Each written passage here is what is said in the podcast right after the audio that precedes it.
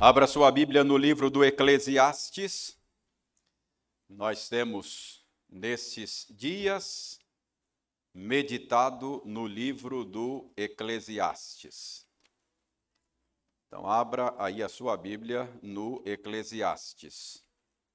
Capítulo 3 do Eclesiastes. Chegamos ao capítulo 3.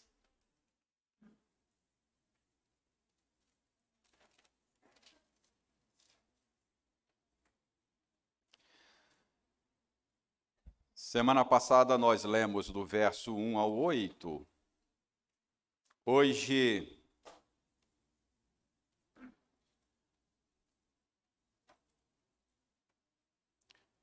nós leremos do verso 9 a 15. Eclesiastes 3, 9 a 15. Eu lerei e você vai acompanhar aí silenciosamente a leitura que farei, e a minha sugestão é que você permaneça com a sua Bíblia aberta. Que proveito tem o trabalhador naquilo com que se afadiga? Vi o trabalho que Deus impôs aos filhos dos homens para com ele os afligir. Tudo fez Deus formoso no seu devido tempo também pôs a eternidade no coração do homem, sem que este possa descobrir as obras que Deus fez desde o princípio até o fim. Sei que nada há melhor para o homem do que regozijar-se e levar vida regalada. E também que é dom de Deus que possa o homem comer, beber e desfrutar o bem de todo o seu trabalho Sei que tudo quanto Deus faz durará eternamente. Nada se lhe pode acrescentar e nada lhe tirar. E isso faz Deus para que os homens temam diante dele. O que é, já foi, e o que há de ser, também já foi. Deus fará renovar-se o que se passou. Vamos orar pedindo ao Senhor a bênção da iluminação. Senhor, aceita a nossa gratidão por nos aceitares na tua presença mais uma vez, reunidos em torno da tua palavra. E agora pedimos-te que tu desvende os nossos olhos para que possamos contemplar as maravilhas da tua lei.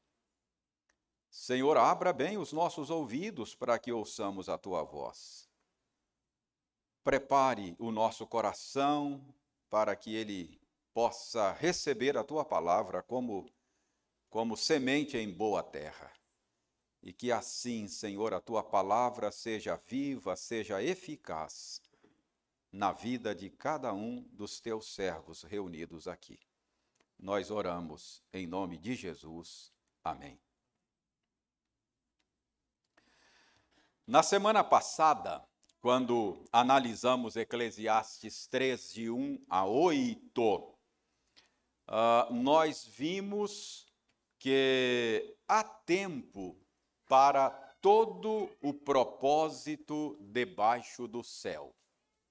Uh, vimos que nessa porção Salomão, que cremos ser o autor de Eclesiastes, está tratando da nossa relação com o tempo.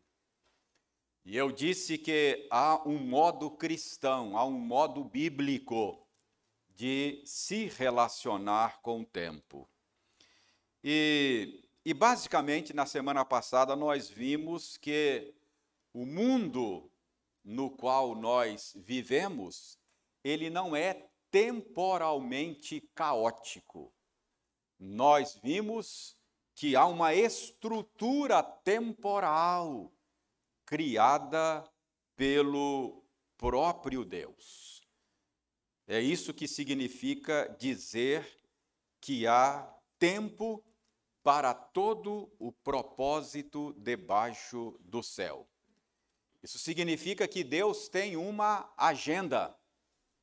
Isso significa que Deus tem, tem um cronograma para tudo há um tempo determinado pelo próprio Deus. Tempo de nascer, tempo de morrer, nós vimos. Nós entramos nesse mundo no tempo dele, por determinação dele, sairemos deste mundo no tempo dele, por determinação dele. Todos os acontecimentos, não apenas o nascimento e a morte, mas todos os acontecimentos deste mundo obedecem o cronograma de Deus. Então, na semana passada nós aprendemos que a vida humana não é um acaso, a vida humana não é ah, um caos temporal, mas há um tempo apropriado, determinado por Deus para todo o propósito. Agora, Pensando naquilo que vimos na semana passada, versos de 1 a 8, vejam aí o que diz os versos 9 e 10. O que que nós temos nos versos 9 e 10? Nós temos no verso 9 e 10 uma possível reação àquilo que vimos na semana passada. Veja os versos 9 e 10. Que proveito tem o trabalhador naquilo com que se afadiga?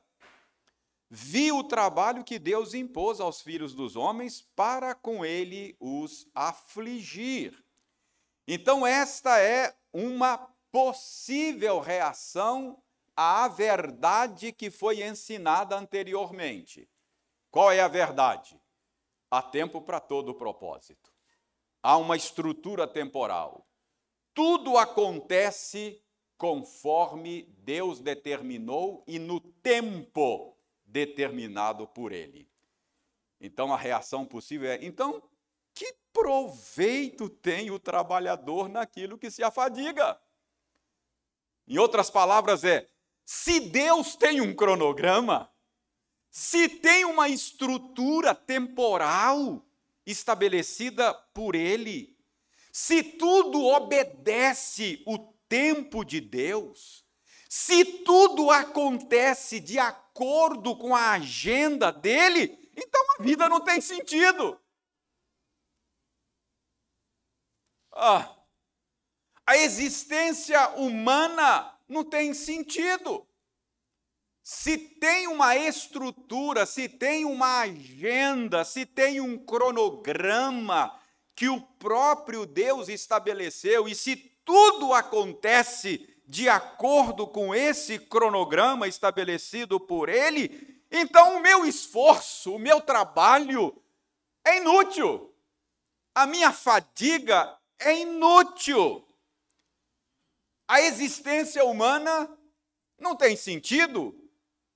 A vida humana é um jogo de cartas marcadas. Então, a minha vida se esvazia de significado. Simplesmente não faz sentido. Então é isso que os versos 9 e 10 estão dizendo. Estão reagindo à verdade que foi dita nos versos 1 a 8. Então, versos 9 e 10, nós temos aí uma possível reação à soberania de Deus. Se Deus é soberano, se é Ele quem determina cada acontecimento, se é Ele que determina o tempo para que cada coisa aconteça, então a vida humana é, não tem sentido, não tem significado, é uma aflição, não faz sentido viver num mundo assim. Depois, dos versos 9 e 10, aí do verso 11 até lá, talvez o verso 17, Salomão vai responder à objeção dos versos 9 e 10, ok?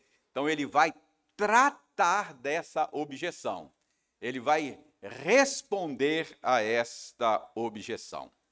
Então hoje nós vamos começar a ver a resposta de Salomão a essa objeção dos versos 9 e 10. Só vamos começar. A gente não tem tempo hoje para esgotar tudo. Aliás, hoje nós vamos analisar apenas um versículo. Hoje vamos analisar o verso 11.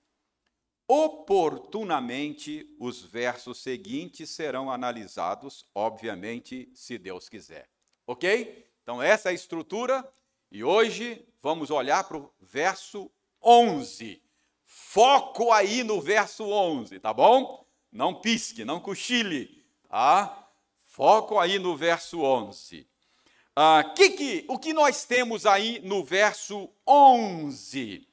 No verso 11, o pregador oferece três considerações que nos ajudam muito na nossa relação com o tempo, tempo de Deus.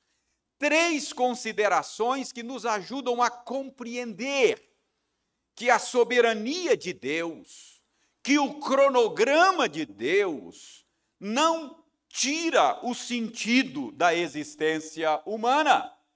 O fato de Deus ter estabelecido uma estrutura temporal no mundo não rouba o sentido da existência humana. Se você considerar três coisas, e elas estão aqui no verso 11. Primeira coisa que você precisa considerar, veja aí o verso 11.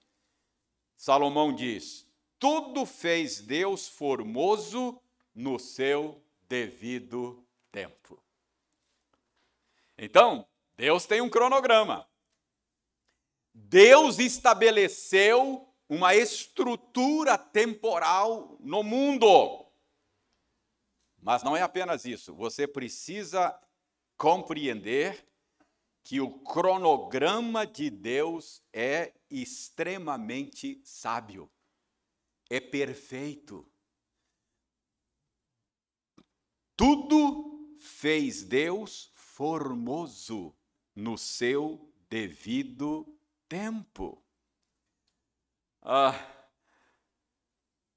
a sabedoria de Deus é infinita. Ele é infinitamente sábio. Ele tem toda sabedoria. Esse é o ensino geral da Escritura. Não é assim que a Escritura pergunta? Quem por acaso foi o conselheiro do Senhor? Não é? A resposta é ninguém. Essa é uma pergunta retórica. Tem alguém que pode dar conselhos a Deus? Para dar conselho precisa ser mais sábio do que ele. Existe alguém com quem Deus se aconselhou para montar o seu cronograma? Não existe. Por acaso existe no universo alguém que possa ser mais sábio do que Deus? Então, é isso que Salomão está dizendo. Deus tem um cronograma e, e o cronograma é perfeito, é sábio.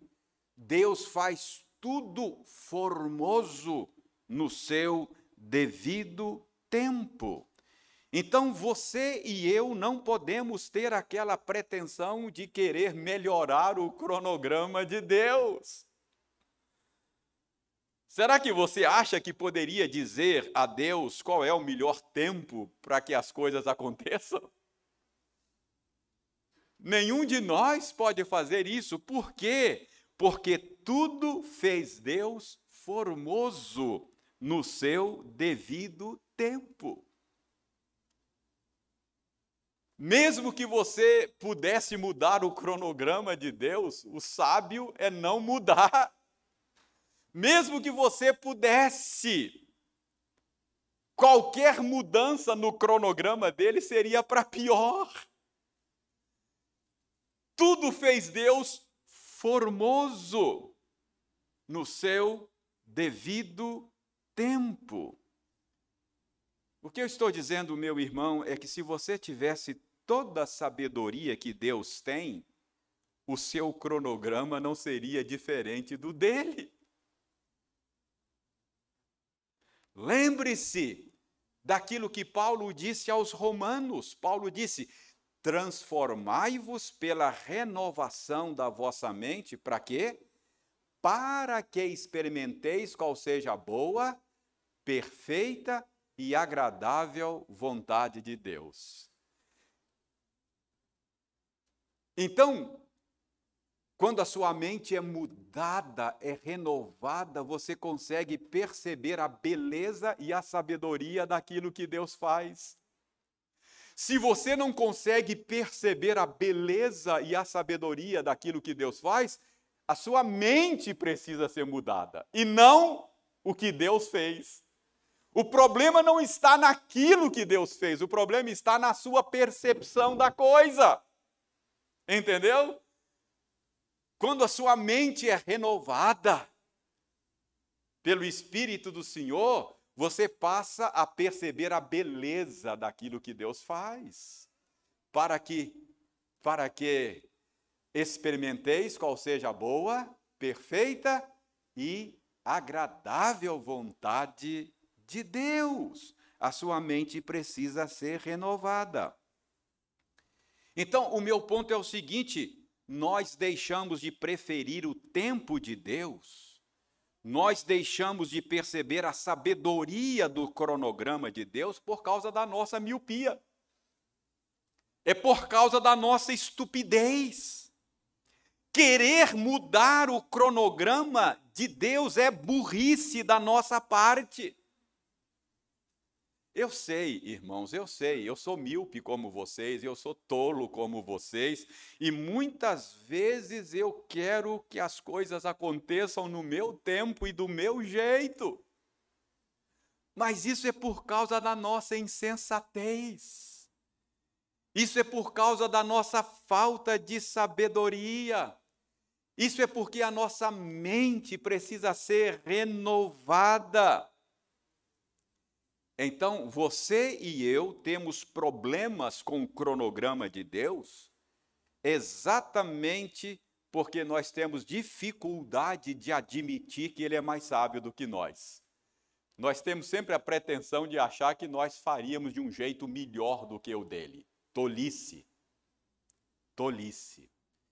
Então, qual é a primeira verdade que está aí no verso 11 que você precisa aprender para se relacionar bem com o cronograma de Deus é entender que Deus faz tudo formoso no seu devido tempo. Então, tudo o que acontece na sua vida é naquele tempo que Deus determinou e é formoso. E é formoso.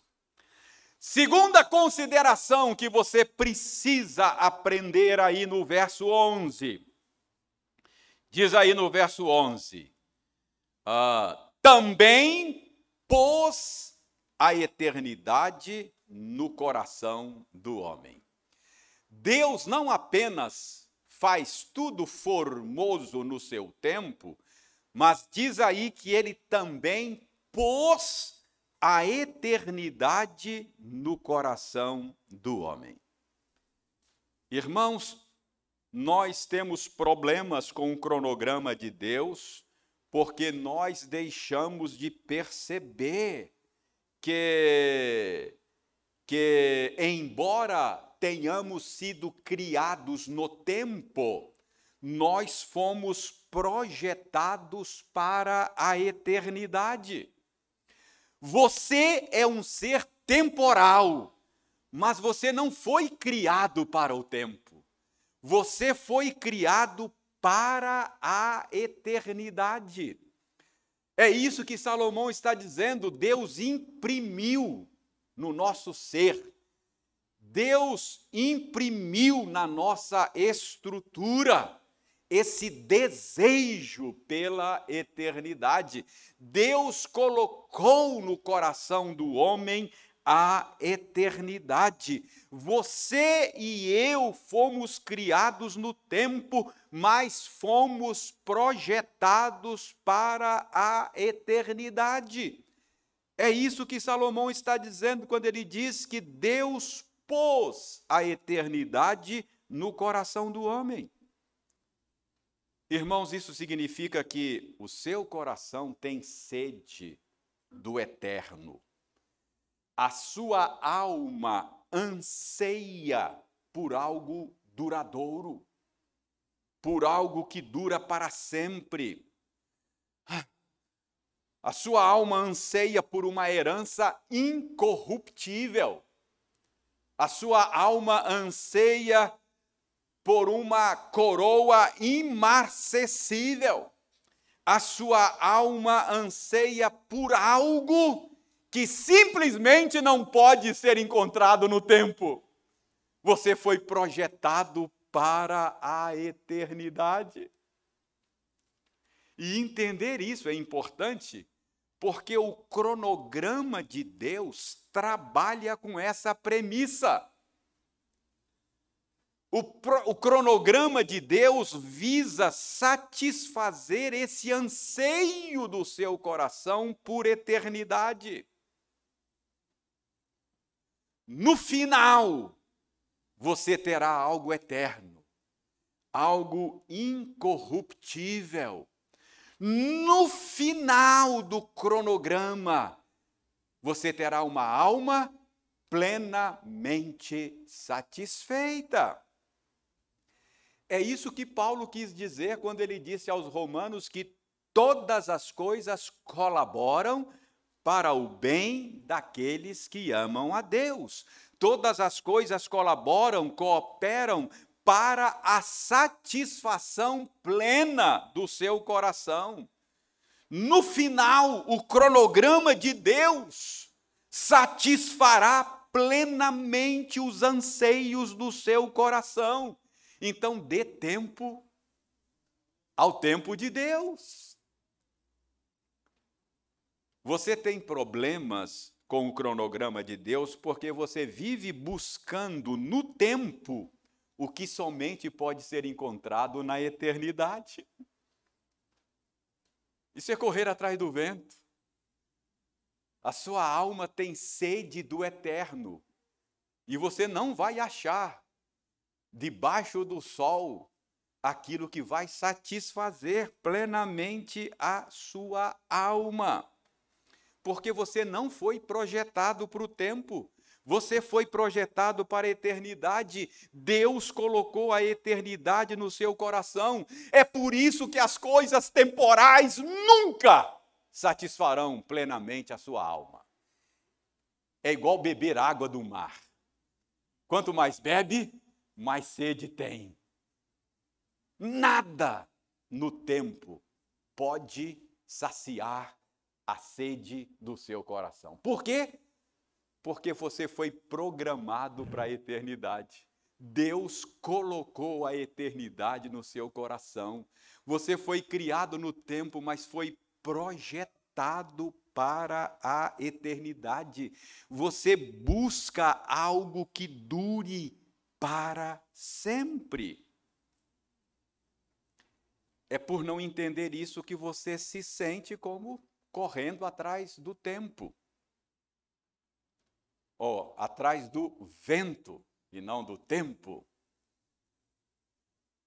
A vida às vezes perde o sentido ah, porque a gente quer encontrar no tempo algo que preencha esse vazio e você não vai encontrar. Pare de querer matar a sede da sua alma em coisas temporais.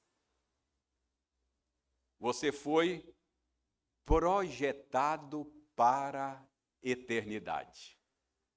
Deus colocou a eternidade no coração do homem. Então você precisa entender isso. Você só será plenamente satisfeito quando estiver com o Senhor em novos céus e nova terra. É para lá que você foi projetado. Ok? Uh, eu não sei se você já percebeu isso na sua própria experiência. Uh, que você, você, a sua própria experiência mostra isso. Pense, por exemplo, né? Você compra aquele celular novo, carro novo, a casa nova, não é? E durante algum tempo você se satisfaz com aquilo lá. Uau! Carro novo! Você está plenamente satisfeito. andando nas nuvens. É só uma questão de tempo. E o coração fica insatisfeito com aquele celular novo, com aquele carro novo e com aquela casa nova. Você quer outra coisa nova. Você quer outro celular novo. Você quer outro carro novo. Você quer outra casa nova. E assim vai. Nunca se satisfaz. Sabe o que é isso? É sede do eterno, de algo que dure para sempre. Isso é, é sede da eternidade. Você não vai encontrar aqui. Vai se alegrar com um carro novo durante algum tempo, mas depois não é? Não é assim? As primeiras semanas você lava, tira, tira cada parafuso da roda, escova-se e tal. Dá um lustre nele, fica ali. É, homem gosta de carro, faz assim, né? Cinco meses. Deu o primeiro arranhão na calota lá no, no meio fio. Acabou, esqueceu, já quer outro. Não é assim? Isso é sede do eterno, você quer algo que dure, que não passa. Deus colocou a eternidade no seu coração. Entendeu? Então, entenda isso. E o cronograma de Deus visa satisfazer essa sede do eterno. Terceira verdade que a gente tem aqui, e última, para que você possa se relacionar bem com o cronograma de Deus. Verso 11, não é? É o nosso foco hoje. Veja aí no final do verso 11. Sem que este possa descobrir as obras que Deus fez desde o princípio até o fim. Então, preste atenção. O que diz aí o verso 11. Tudo fez Deus formoso no seu devido tempo. De, também pôs a eternidade no coração do homem. E finalmente ele diz: sem que este, sem que o homem possa descobrir as obras que Deus fez desde o princípio até o fim. Sabe por que é que você tem problemas com o cronograma de Deus, é porque você não pode descobrir as obras de Deus desde o princípio até o fim. Em outras palavras, o seu problema com o cronograma de Deus é que você não tem uma visão do quadro todo. Você não pode contemplar as obras de Deus desde o princípio até o fim você vê apenas fragmentos. Você não tem uma visão do quadro completo. Por isso é que às vezes o cronograma de Deus não faz sentido. Por isso é que às vezes você acha que o cronograma de Deus é ruim. Lembra? Lembra quando Jesus ressuscitado estava instruindo os discípulos. Lá, veja lá no início do livro dos Atos dos Apóstolos, não é? Atos, Atos dos Apóstolos, capítulo 1, uh, ah, verso 6. Então os que estavam reunidos lhe perguntaram: Senhor, será este o tempo em que restaures o reino a Israel? Verso 7. Respondeu-lhes: não vos compete conhecer tempos ou épocas que o Pai reservou pela sua exclusiva autoridade. Então existem tempos, existem épocas no cronograma de Deus que compete só a ele conhecer. Você sabe que Deus tem um cronograma mas você não tem o quadro completo. Você só vê fragmentos. É isso que o verso 11 está dizendo aí no seu final. Verso 11: Tudo fez Deus formoso no seu devido tempo, também pôs a eternidade no coração do homem, sem que este possa descobrir as obras que Deus fez desde o princípio até o fim. Então você não tem o quadro completo. É por isso que você tem dificuldade com o cronograma de Deus. Você vê fragmentos. Se você vir uma peça de um quebra-cabeça isoladamente, sem a visão do todo, essa peça não faz sentido. Isoladamente ela não faz sentido, esse fragmento não faz sentido. Até que você possa ter uma visão do todo. E aí você poderá então perceber que aquela peça que não fazia nenhum sentido se encaixa de maneira sábia e bela no todo. Mas sem a visão do todo, o fragmento perde o sentido. Então é por isso que às vezes você fica confuso, é por isso que às vezes você não entende e fica perturbado, angustiado, porque, conforme diz aí Salomão, Deus tem um cronograma de tal maneira que os homens não podem descobrir as obras de Deus desde o princípio até o fim.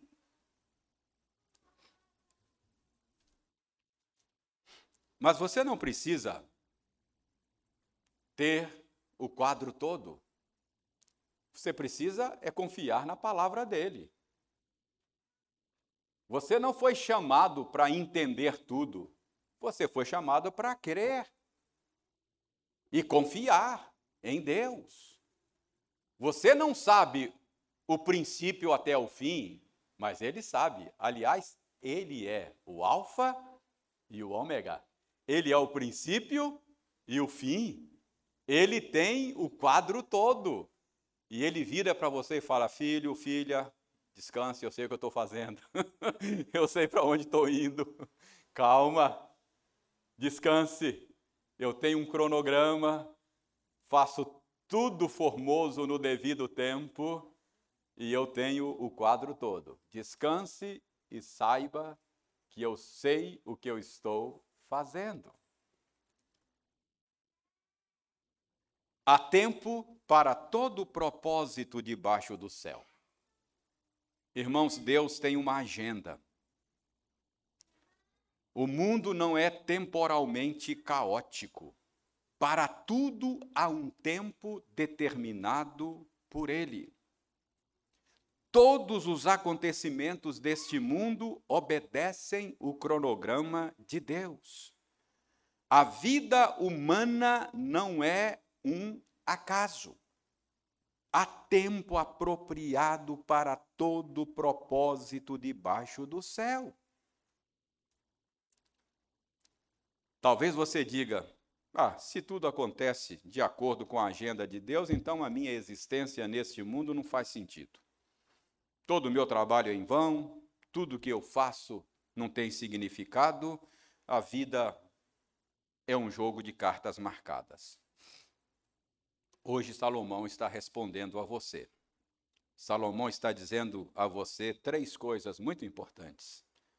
Primeiro, ele está dizendo que tudo fez Deus formoso no seu devido tempo. Se você tivesse a sabedoria de Deus, e lhe fosse dada a oportunidade de montar um cronograma para o mundo, para a sua vida, o seu cronograma seria exatamente como o de Deus. Salomão está dizendo a você também que Deus pôs a eternidade no seu coração. Você foi criado no tempo, mas você foi projetado para a eternidade. Então, Salomão quer que você saiba que você somente encontrará satisfação plena quando o cronograma de Deus estiver totalmente concluído. Por favor, seja paciente. E, finalmente, Salomão está dizendo a você que você não tem o quadro todo, você não tem o quadro completo, você vê apenas fragmentos. Por isso, você pode achar às vezes que as coisas acontecem antes do tempo ou que acontecem depois do tempo apropriado. Seja humilde, confie em Deus e aceite o tempo de Deus. Irmãos, que Deus nos ajude, nos ajude a lidar com o tempo de maneira sábia.